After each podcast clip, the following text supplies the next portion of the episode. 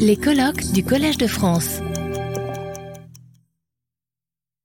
Thục Quyên xin kính chào uh, quý uh, khán giả và cả, các bạn.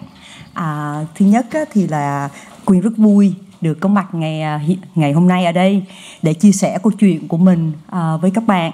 À, và cũng trước hết thì xin cảm ơn à, chị Phượng Bùi đã bỏ thời giờ rất là nhiều để mà à, à, tổ chức cái buổi ngày hôm nay. Và Quyên cũng rất vui là gặp được tất cả những người phụ nữ Việt Nam khác ở cái buổi hội nghị hôm nay. Và um, Quyên cũng muốn cảm ơn rất là nhiều và trường đại học ở đây đã hỗ trợ cho cái buổi ngày hôm nay. Thì ờ, uh, Quyên sinh ra và lớn lên trong những năm chiến tranh cuối cùng của Việt Nam ở Việt Nam.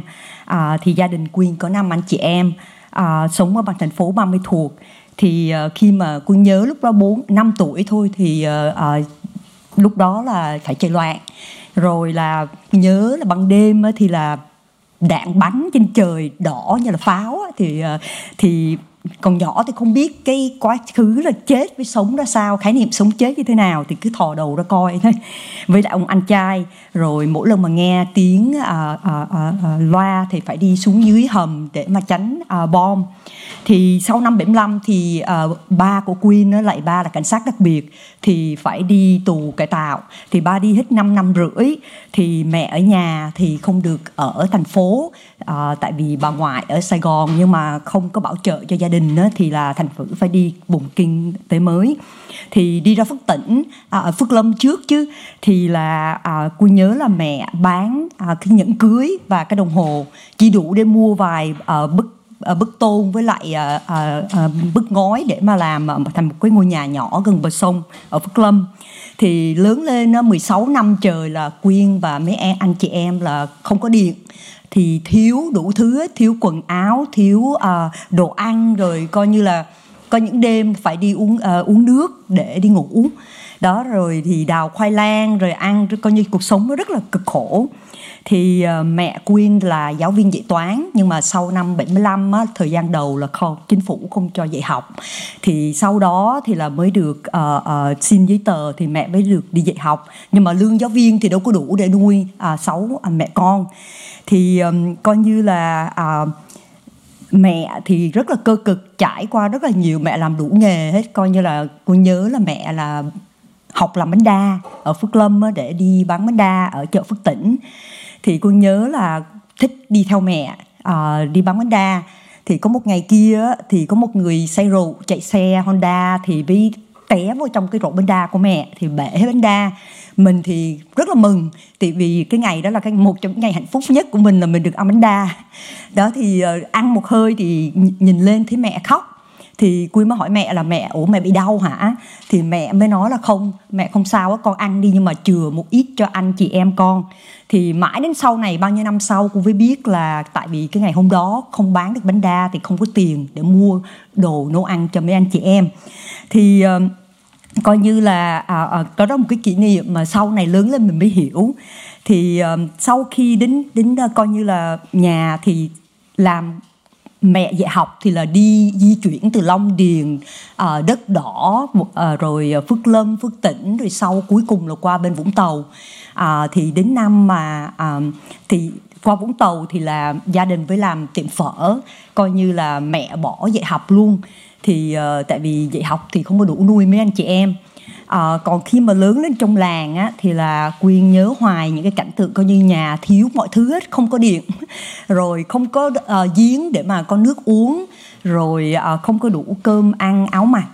Thì uh, đến lúc mà uh, quyên bởi vậy ở sống lên ở ở ở ở, ở làng á, thì mình với uh, qua Mỹ thì mình phải thực sự là mình cố gắng nhiều tại cái cuộc sống quá cực khổ đi. Mà Quyên chỉ nhớ cái vai trò mà phụ nữ đó khi mà lớn lên á, thì bố mẹ nuôi dạy Quyên chỉ là một người con gái uh, ngoan uh, chuẩn bị cho mình sẽ là một người vợ tốt và một người mẹ tốt. Chứ không bao giờ mà dạy uh, uh, nuôi Quyên để thành một người phụ nữ mà có cái sự nghiệp hoặc là để đi học cao hơn. Thì uh, đến lúc cô nhớ một cái kỷ niệm là 15 tuổi thì trong làng là người ta lập gia đình rất là sớm. Khi mà quy 15 tuổi á, thì là coi như là đã có những người mà có con trai á. À, thì cái người có con trai là người ta tới người ta coi à, coi coi mắt cho con người ta. Thì có lần á, thì bố mẹ không có nhà thì quy ngồi ở cái ghế ở giữa phòng. Thì à, người ta cái cô hai người đó tới thì nhìn Queen Queen ngồi như một cái món đồ vật các người ta nhìn người ta bình luận là mũi tẹt quá uh, da đen quá. Đó thì là mọi cái thứ thì cô nhớ là mình cảm thấy rất là bị xúc phạm là coi như là một cái món đồ. Đó. Thì uh, thì uh, sau đến năm năm 1990 á, thì là bố Quyên mới nộp đơn đi diện HO tức là những người mà làm cho chế độ trước mà đi tù cải tạo á. Nếu mà đi được 3 năm á thì tại bố ở trong tù tới 5 năm rưỡi thì gia đình Quyên á, nộp đơn trong vòng một năm là đã được uh, gọi đi phỏng vấn và sau đó qua Mỹ là tà hè năm 1991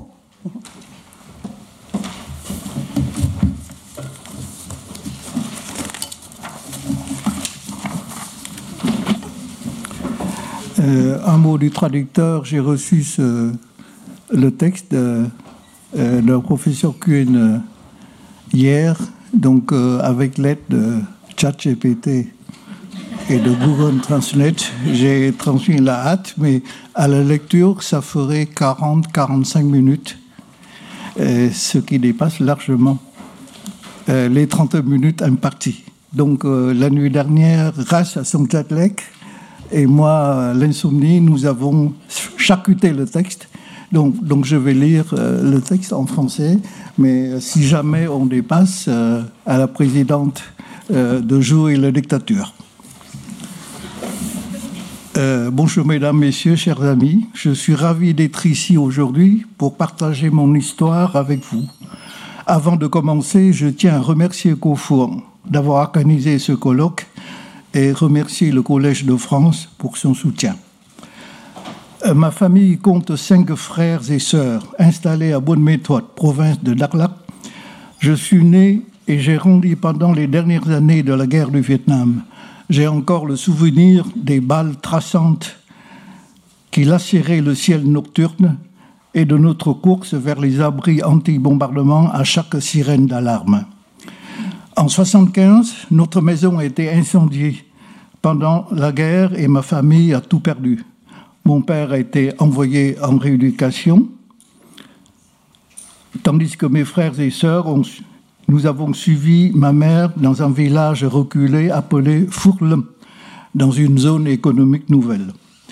Nous avons grandi dans la pauvreté, privés de besoins essentiels tels que l'électricité, la nourriture, les vêtements, l'eau potable, etc. Avant 75, ma mère était enseignante de mathématiques mais à Furlum, elle n'a pas pu trouver de poste. Elle a vendu son alliance et la montre que mon père lui avait offerte pour acheter quelques vieilles tôles et quelques nattes pour construire une petite maison près de la rivière. Ma mère n'avait pas assez d'argent pour acheter du ciment pour le sol de la maison, donc le sol était simplement du sable.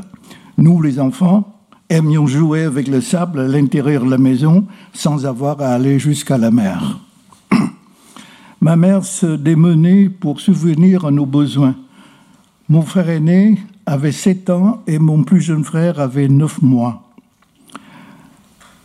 Elle a appris à faire des galettes de riz croquantes qu'elle allait vendre au marché de Footing. Un jour, un motocycliste en état d'ébriété a heurté le panier et renversé les galettes de riz. J'étais heureuse de manger des galettes bien croustillantes au sésame noir, ne remarquant pas les pleurs silencieux de ma mère. Lorsque je lui demandais As-tu mal quelque part, ma mère Elle se contentait de dire Je vais bien. Les galettes, gardant quelques-unes pour les frères et sœurs. Après un certain temps, ma mère est retournée à bonne pour récupérer son, autorisation d'enseignement afin de pouvoir enseigner dans la province de Donai. Ensuite, notre famille a déménagé d'un village à un autre en fonction des besoins des enseignants, des enseignants de maths. Mais le salaire des enseignants n'était pas suffisant pour souvenir aux besoins de la famille. Nous avons l'habitude de fouiller dans les poubelles des salles de classe pour trouver de la nourriture à manger, il y avait parfois des morceaux de pain sec et cassant, pleins de fourmis, et nous devions tapoter le pain sur la table pour faire tomber les fourmis avant de pouvoir les manger. Au milieu de l'année 80, mon père est rentré à la maison. Avec son retour, il enseignait la musique au cœur de l'église, travaillant dans les champs et peignant les enseignes publicitaires. Ma mère, quant à elle, se mettait à faire de la couture. En dehors des heures d'école, mes frères et sœurs et moi faisions les tâches ménagères, cuisinions. Mon frère aîné et moi aidions mon père à peindre les enseignes publicitaires et j'aidais ma mère à brocher les vêtements pour les clients. Mon père était très strict, il nous enseignait à être de bons enfants et nous préparait à devenir de bonnes épouses et de bonnes mères dans le futur. Mon père cuisinait très bien et il apprenait mon frère aîné, à moi-même et à ma petite sœur à cuisiner. Mon père disait toujours, où vos parents sont assis, c'est là que vous devez vous asseoir. Vous devez écouter sans contester que vos parents aient tort ou raison. Quand j'avais 15 ans, certains garçons du village venaient chez moi pour me voir, à la demande de leurs parents. Une fois, ils sont venus chez moi, mais mes parents n'étaient pas à la maison. J'étais assise sur le canapé du salon et me regardaient fixement, faisant des commentaires sur ma peau foncée, mon nez un peu épaté et ma maigreur excessive. Je me souviens très bien du sentiment d'être insulté, d'être considéré comme un objet plutôt que comme une personne. Du village, l'école du village n'avait pas suffisamment d'enseignants, donc il n'y avait pas assez de cours de langue étrangère. En onzième année, ma famille a déménagé à Vontau. Mon père avait une sœur qui possédait un restaurant de phare à Vontau. Ma famille doit beaucoup à ma tante. Pendant que mon père était en détention, ma tante ravitaillait mon père de la nourriture et des médicaments chaque mois. Et chaque mois, elle nous donnait du riz, de la viande, de la sauce de poisson et de l'argent à ma mère pour nous nourrir. Elle a prêté de l'argent à ma famille pour ouvrir un restaurant de phare et a pris à mon père de cuisiner le phare. C'était difficile, mais c'était mieux qu'au village. Nous devions nous lever à 4 heures du matin pour préparer les choses. À 6h30 du matin, je partais à l'école, mais sans vélo, je me tenais devant la maison dans l'attente d'une camarade de classe qui me laisserait monter sur sa bicyclette. Si je sortais en retard, je devais rester à la maison pour la journée. Au lycée, j'étais seulement bonne en littérature et en histoire. J'aimais aussi la chimie, mais je n'étais pas au niveau car les travaux domestiques m'empêchaient euh, de euh, bien étudier la chimie.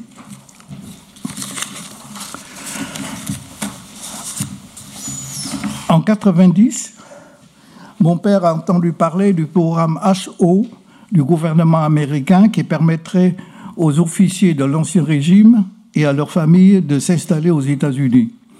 Au début, mon père y voyait un piège tendu par le gouvernement pour repérer les, euh, les suspects et les réemprisonner.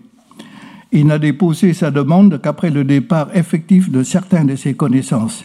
Dans l'année qui est suivie, ma famille était appelée pour un entretien en juin 91 et nous avons quitté le Vietnam. Immigration aux États-Unis, 2001 à ce jour.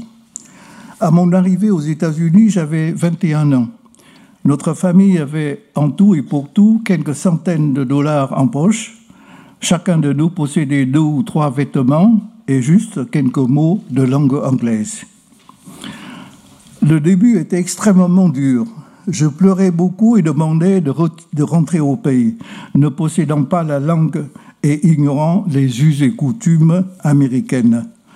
La barrière linguistique était la plus grande difficulté, car nous devions constamment demander l'aide d'un interprète partout où nous allions. Il m'arrivait souvent d'être méprisé en raison de mon incapacité à parler anglais et des personnes se moquaient de moi à cause de ma prononciation incorrecte. Je pris la décision de maîtriser rapidement l'anglais fréquentant en fréquentant tous les jours trois écoles situées dans trois villes différentes. Une le matin, l'autre l'après-midi, la troisième le soir. Je regardais les actualités à la télévision pour m'entraîner à les... Et en septembre 93, j'ai postulé pour étudier au Santa Monica College, suivi quatre cours d'anglais destinés aux étudiants étrangers.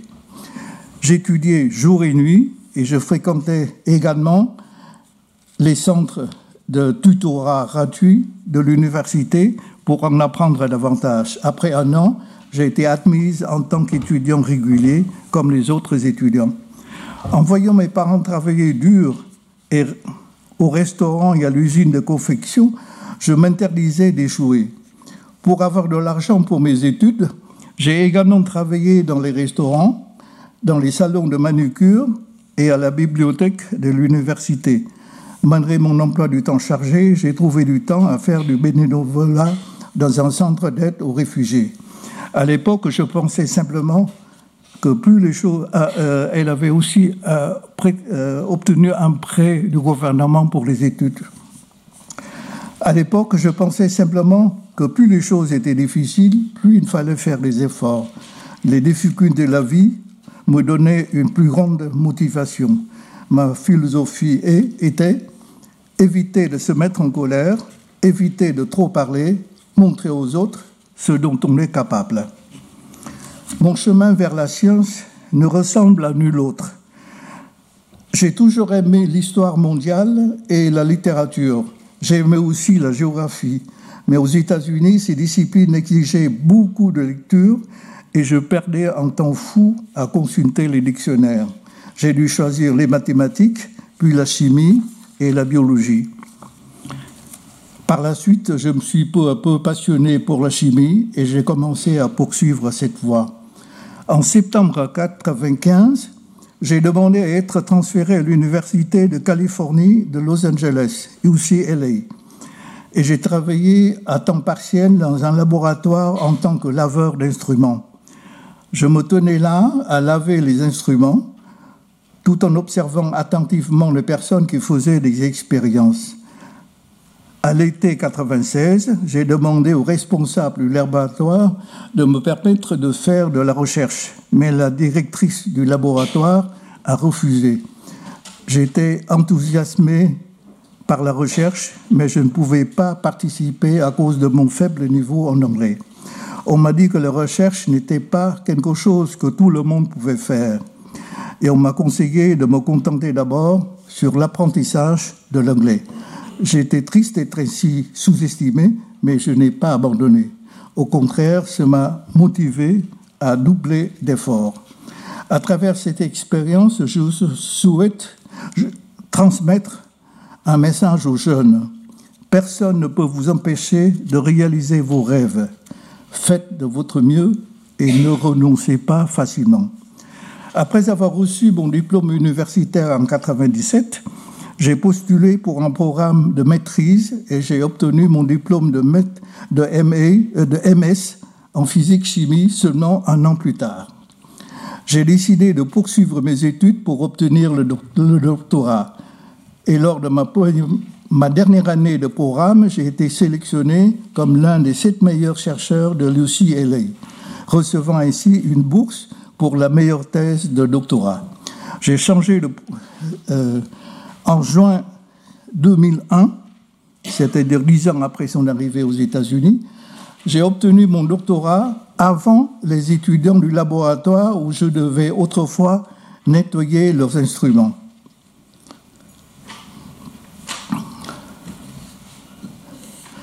En septembre 2001, j'ai commencé mes recherches à l'Université de Columbia à New York pendant cette période, j'ai également collaboré avec des scientifiques chez IBM à Yorktown Heights, dans l'État de New York. Dès l'été 2004, j'enseigne officiellement et effectue des recherches à l'Université de Californie de Santa Barbara, euh, aussi SB.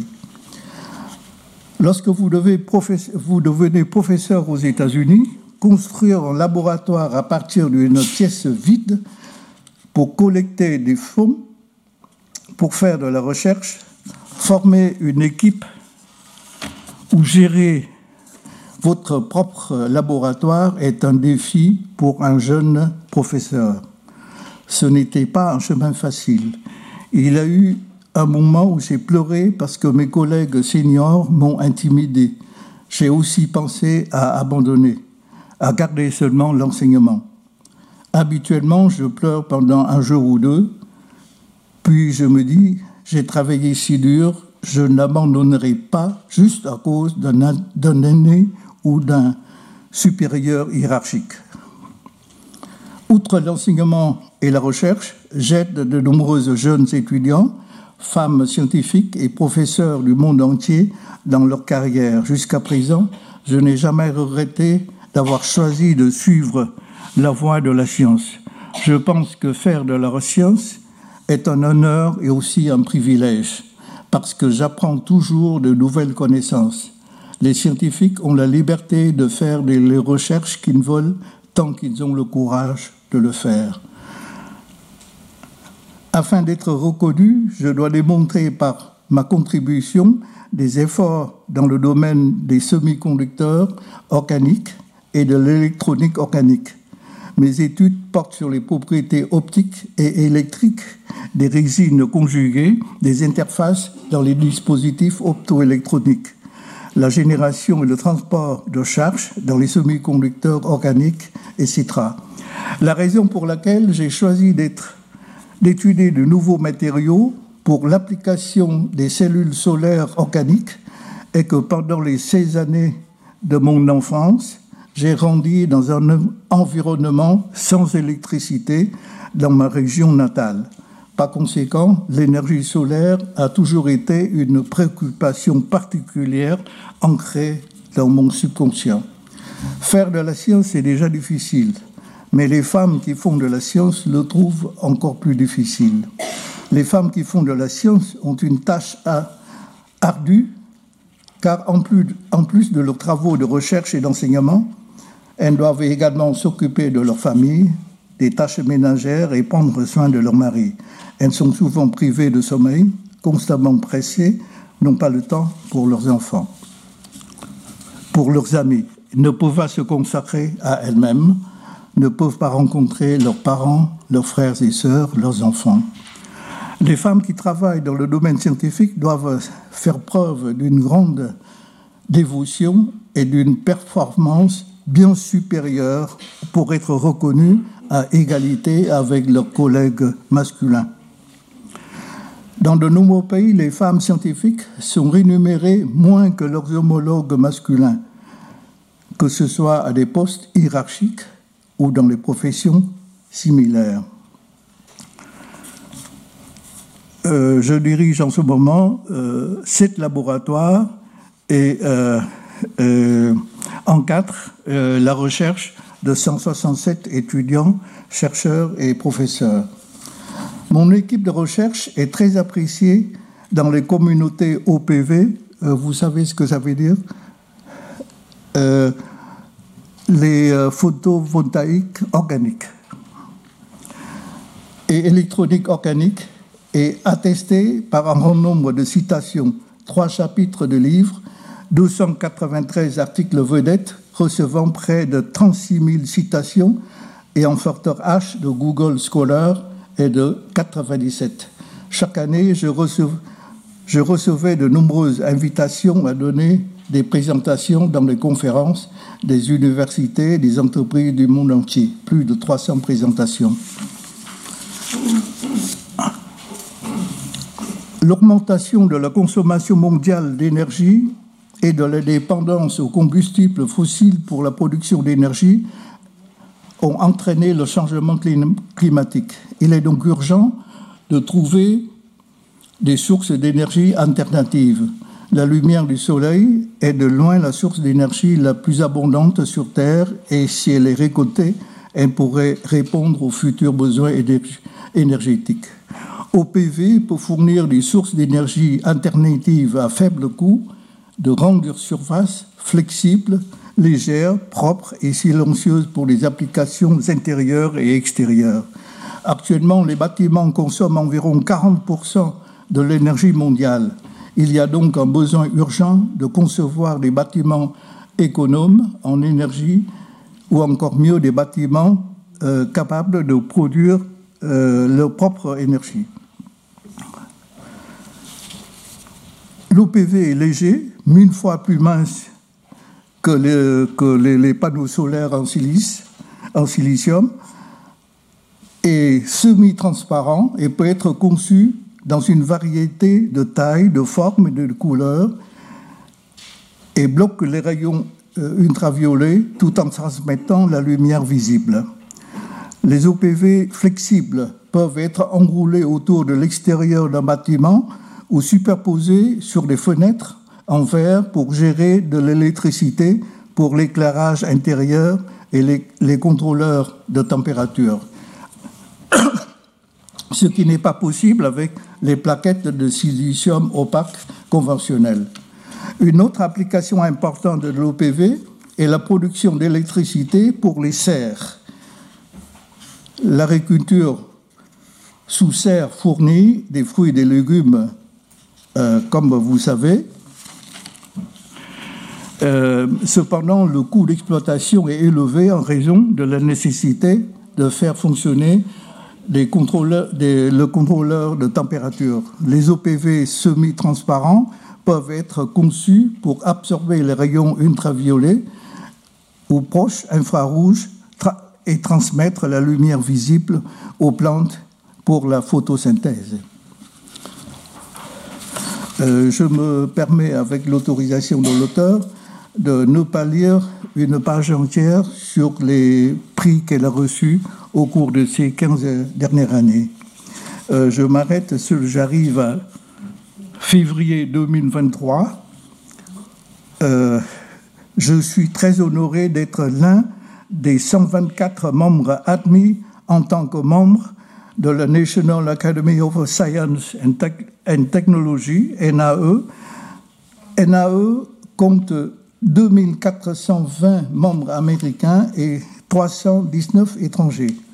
L'Académie nationale d'ingénierie des États-Unis a été fondée en 1964 avec pour mission de promouvoir la, prospérité en promouvant les groupes de l'industrie de l'ingénierie, en fournissant des conseils d'experts au gouvernement sur des questions techniques et technologiques. La NAE ainsi que le NAS et, l'Académie des sciences font partie de la National Academy of Science des États-Unis d'Amérique. Conformément au règlement de l'ANAE, une nomination de candidat à l'adhésion doit être faite par un membre de l'Académie avec des références à l'appui de trois autres membres. Le profil d'un nouveau candidat sera ensuite évalué et voté par les académiciens actuels eux-mêmes. Pour être admis, les candidats doivent faire preuve de leadership, non seulement pour faire de la recherche et enseigner au sein de leur propre organisation, mais aussi pour contribuer à la société et à la communauté scientifique au pays et à l'étranger. Pour être honnête, je n'ai jamais rêvé ni imaginé qu'un jour je deviendrai membre de l'Académie nationale des sciences et de la technologie. Je suis extrêmement honoré car c'est l'une des plus hautes reconnaissances de mes collègues et c'est aussi une reconnaissance pour les nombreuses années de travail créatif et dévoué pour moi et mon équipe de recherche dans le domaine de la science. Dans l'ensemble, je ne pouvais pas le faire seul mais tout mon groupe de recherche, étudiants, doctorants et collaborateurs ont travaillé avec moi. Sur le plan personnel, il n'y a pas de mots pour dire, pour décrire ce que je ressens envers cette reconnaissance, parce que j'ai surmonté de nombreuses épreuves et tribulations dans la vie et le travail pour être là où je suis aujourd'hui. Je réalise non seulement mon propre rêve, mais aussi pour ma mère, pour les femmes vietnamiennes et pour les femmes du monde entier, parce que leurs rêves sont brisés à cause des défis de la vie et de prendre soin de leur famille. Comme ma mère rêvait autrefois d'aller à l'université et de devenir la première femme chirurgienne de la ville de bonne méthode. Mais ensuite, ma mère s'est mariée à l'âge de 18 ans et ensuite eu cinq enfants, alors son rêve est devenu réalité. Derrière ce succès, il y a beaucoup de larmes, mais le travail acharné est devenu une aiguille. J'ai mal traduit Depuis 2018, je suis directeur du, du Centre des polymères et des solides organiques, CPOS, à l'Université de Santa Barbara. CPOS a été fondé en 82 par le lauréat du prix Nobel, Alan Hager. CPOS est un effort interdisciplinaire qui combine la physique, la chimie, la science des polymères, les matériaux, la biologie et l'ingénierie. L'objectif du centre est de promouvoir les activités d'éducation et de recherche à l'échelle mondiale, de faciliter la coopération internationale et de former la prochaine génération de scientifiques et d'ingénieurs dotés de compétences et de leadership international. En 2020, j'ai aidé à créer la fondation Vin Future. Pour les Vietnamiens qui se reconnaissent, le préfixe Vin euh, fait référence à Vin Group, du plus grand milliardaire vietnamien Pham Nhat euh, donc, Vin Future a fondé à la fois l'Institut de recherche mathématique avancée, présidé par Mo Bao Chau, le prix Fields, euh, et, la fondation Vin Future, euh, qui, euh, qui doit accorder chaque année à des scientifiques et des inventeurs du monde entier pour leur réalisation révolutionnaire. En plus de recherche et de l'enseignement, je m'efforce de contribuer à la communauté scientifique mondiale.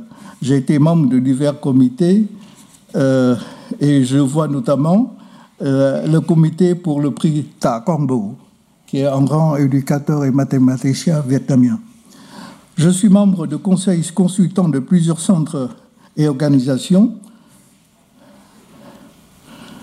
Euh, L'Institut de fonderie moléculaire à Berkeley, euh, Big Data Institute de, de de l'université Vinuni, euh, etc.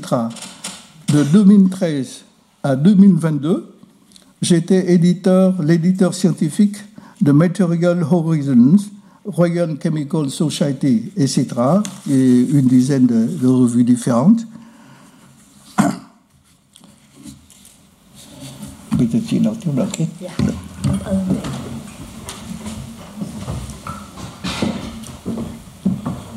hết. Xin lỗi tất cả quý khán giả mà không hiểu tiếng Pháp thì tại vì bây giờ Quyên xin phép là thời giờ đã đã hết rồi thì ờ, Quyên xin cảm ơn tất cả quý khán giả và cảm ơn chị Phương và cảm ơn trường đại học ở đây cảm ơn anh Giao đã thông dịch. Retrouvez tous les contenus du Collège de France sur www.collège-2-france.fr.